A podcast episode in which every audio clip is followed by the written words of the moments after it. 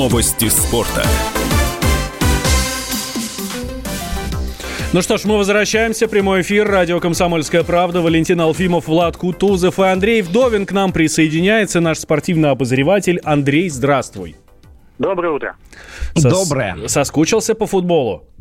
Конечно. Я каждый день у тебя до 19 числа это буду спрашивать.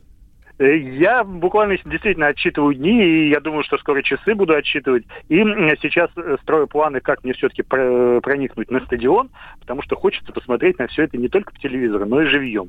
Будем смотреть, э, как пускают ли туда прессу, не пускают туда прессу. Пока нет такого большой ясности, как будет построена работа журналистов на таких матчах, но хочется очень попасть на стадион. Слушай, ну вот, кстати, интересно, ты про прессу сказал, да, Андрей, а ведь я так прикинул, по цифрам, и если пустить э, всех желающих журналистов попасть туда, это и будет те самые 10%, мне кажется. Мне кажется, что если всех э, желающих под видом журналиста э, бесплатно пускать на футбол, у нас вообще будут все заполнены трибуны. Да, полный стадион, да, да, да, да. Да, у нас, э, у нас очень сейчас э, большая конкуренция в спортивной прессе, и очень много молодых людей э, пытаются в себе построить карьеру именно в спортивной журналистике. Ну что ж, это очень хорошо, и мы очень этому рады. А, смотри, появилась еще информация о том, что Российский футбольный союз и РПЛ, ну, соответственно, Премьер-лига, обратились в Роспотребнадзор и говорят, давайте мы вот владельцев ложь Skybox а, называется это в, за границей. У нас это просто вот эти вип-ложи. Такая комната на стадионе там на 6-12 человек. С, там свой, ну, свои сиденья, свой стол, вообще полностью изолированная. Вот. А, говорит, давайте выведем их из этого лимита в 10%. Хотят Я... даже таким да, образом да, увеличить, да? Да, да, что это выше тех 10%, которым будет разрешено находиться на трибунах. Я сначала, когда услышал эту новость, а это было пару дней назад, такие слухи появились, я сначала подумал, ну как, ну вы что, обалдели, что ли, нельзя же тогда? А потом, когда вчера объявили о э, смягчении э, режима самоизоляции, практически его прекращении этого режима, я подумал, а почему нет? Если открываются кафе, если открываются э, такие вот э, магазины и так далее, да, то почему бы и вип-ложи не открыть? Потому что у них же все-таки там отдельный подъезд, да, то есть, грубо говоря, у них у всех есть э, пропуска на стоянке, они э, отдельно приезжают туда на стадионы, поднимаются по своим лестницам, совершенно не пересекаются ни с кем больше из других зрителей, да, то, в общем, и теперь мне кажется, что этот э, шаг вполне себе оправдан. И получится, что у футбола будет и звуковое сопровождение. Все-таки 10, 10% активных фанатов на трибунах могут устроить ого-го, чего там я скажу, да. И клубы не потеряют деньги, э, закрыв э, вип-ложи. Смотри, наши коллеги Кирилл Серов и Александр Гамов пообщались с Сергеем Степашиным, член совета директоров «Динамо». Давайте его услышим. Он как раз тоже про возобновление чемпионата говорит.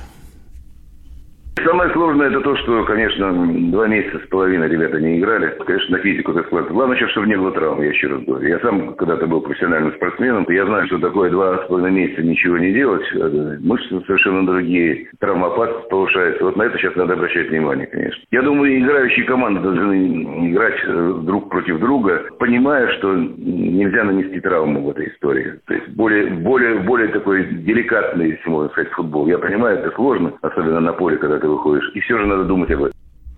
Ну вот, э, мне, честно говоря, не очень понятно, о чем э, говорит господин Степашин, что значит, должны играть так, чтобы понимали, что э, давно не играли, да, что, ну, кто, кто перед ними находится. Мне кажется, наоборот, играть надо как в последний раз. Нет? Мне, мне кажется, что нет. Стыки должны быть такими же жесткими, такими же принципиальными, какими были они и до этого, да. Тут, ну, здесь действительно есть риск получения травмы, но он не заключается в звуковых столкновениях. Он заключается в том, что у э, футболистов могут быть мышечные травмы, да, растяжение, вот эти все вот э, связки. Вот это все вот может быть полететь, если при резких ускорениях, при резких э, больших нагрузках именно на мышцы, да. Я думаю, что в столкновении э, травмы будет точно такое же количество, а вот мышечных повреждений будет намного больше. Хорошо. И еще очень важная тема, очень важная тема. Кто лучший в мире сейчас? Кто лучший в мире сейчас футболист. Понятно, не играли, там все забыли и так далее. Может быть, сейчас вообще расклад другой. Но мы привыкли, что самые крутые, то есть в мире самый топ это Месси и Роналду. Правильно? Да, вот я тоже смотрю на эту десятку, она у меня перед глазами, и я очень удивлен. Мбаппе там есть, там есть Санчо, там есть Салах, естественно, Мане, Гризман и Харри Кейн и так далее и прочее. Но нет там Месси, ну, кстати, есть объяснение, он, значит, цена его снизилась, была 125,5 миллионов долларов, евро, стало 100 там с копеечками, он на 22 месте. А вот где Роналдо, я не могу понять. Давайте мы слушателям немножко сейчас поясним, о чем мы говорим. Давай. Опубликована да. десятка самых дорогих футболистов в планете на сегодняшний момент. Да, и в этой десятке нету ни Криштиана Роналду, ни Лионеля Месси. Да, и э, а возглавляет ее Килиан Мбаппе, там с какой-то ну, сумасшедшей 260 цифрой. миллионов, 260 миллионов. Да, да почти, 260 да. миллионов. И получается, что да, что э, уходит э, эпоха Месси, уходит эпоха Криштиана Роналду, от этого мне немножко грустно становится, да, потому что Месси, по-моему, на 21 месте, Криштиана Роналду на 70 месте, да, вот тот вот великий Криштиану. Э, и это, конечно, для меня э, несколько больно, да, потому что, ну, ну, черт возьми, мы с ними уже провели сколько, 15 лет, наверное, мы с ними уже в футболе, смотрим на них, восхищаемся им и так далее. Хотели бы еще столько же провести, ты понимаешь, в чем дело? Да, а тут, да, а я на самом все. деле подумал о том, что вот ребята, вот а как вы себе представляете, что будет дальше с Криштиану Роналду и Лионелем Месси? Какая, какая у них ждет его карьера, по, их карьера после того, как они закончат э, э, свою, ну, свое пребывание на поле в, в качестве действующих футболистов? Ну, не ну, знаю. Есть же, ну, е, ну, есть же яркие примеры, Бекенбауэр, например, да, и, может и, и многие может другие. Быть. А есть ли яркие примеры, как Марадона, да, у которого не сложилась тренерская деятельность? Да, да, и вот я, например, я Месси не вижу тренером. Вот как хотите, ага. вот не вижу. Криштиану может быть, да. Ну, как, как, как, как, как тренером может стать аутист? Я не знаю, я не представляю. Ну, да, есть же такие случаи, что вот, ну, действительно, вместе такие проблемы. Не-не-не, ну я имею в виду в хорошем смысле, но он, он же он тихий, спокойный очень. Да, он, он, он закрытый в себе человек. Как он да. может быть таким экстравертом, который заходит в раздевалку, рвет, мечет, настраивает всех на что-то. Да, в этом плане Криштиану Роналду, мне кажется, ну, более перспективен как тренер. Во всяком случае, я могу себе представить себе его э, белозубую улыбку на скамейке запасных, но я при этом э, понимаю, что он должен э, вокруг себя э, собрать очень мощную команду команду советников, вторых тренеров, э, людей, которые занимаются физической подготовкой, а он будет именно таким менеджером этого тренерского штаба. Да. Андрей, ну то есть мы можем, да, у нас время заканчивается прям кратенько, мы можем говорить о том, что вот, вот, вот она та самая смена футбольных поколений? Да, да, мне от этого грустно, но от этого никуда не идти. У ребят там больше 30 лет, и все, уже скоро мне, мы мне, будем прощаться. Мне Ох, жду, когда золотой Спасибо мяч отдадут большое. не кому-нибудь из них, как последние 11 лет, да, а ну кому-нибудь другому. Кому-нибудь не из них, да? Кому, кому-нибудь не из них, да. Ну, не знаю, Мбаппе может быть, не знаю, посмотрим. Ладно, будем следить. Следить, вообще сейчас все может перевернуться после этого, после этого перерыва, после этого карантина. Да, кстати, сейчас возможно, что, знаешь, после всего этого действительно какая-то темная лошадка, Раз и Дзюба станет лучшей. Ну, и, я буду топить за него, Или я не Денис скрою. А почему? Я, вот, я за Дениса буду топить. Я за Дзюбу, окей, так, договорим. Так, ладно, друзья, за наших болеем. За новостями следим, все обязательно вам рассказываем. В прямом эфире радио «Комсомольская правда».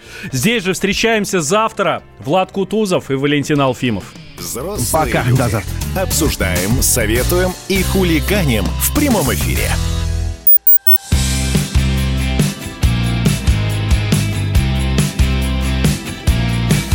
Летела жизнь, мелькали этажи навстречу тем, кто превратился в тень.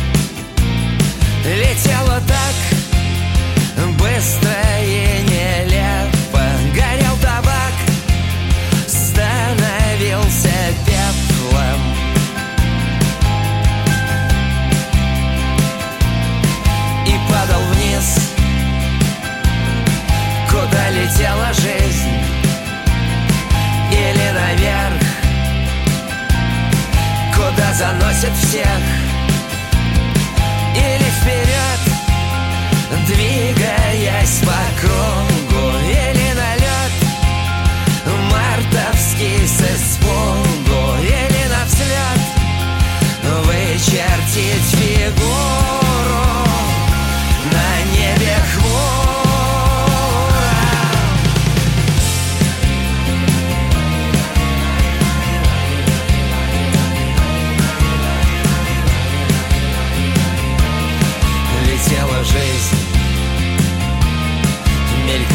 этаже Менялась власть Напившись крови в сласть. Крутился шар Давая миру шанс. Летело все на небе.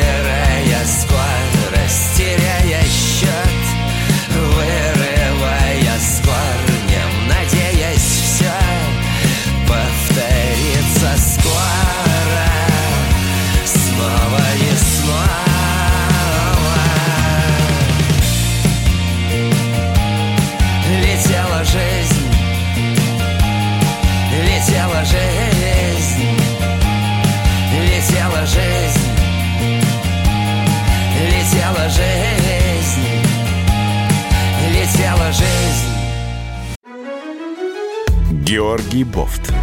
Политолог, журналист, магистр Колумбийского университета, обладатель премии «Золотое перо России» и ведущий радио «Комсомольская правда». Авторскую программу Георгия Георгиевича «Бофт знает». Слушайте каждый четверг в 17.00 по московскому времени. А что такое деньги по сравнению с большой геополитикой? Мы денег тут не считаем.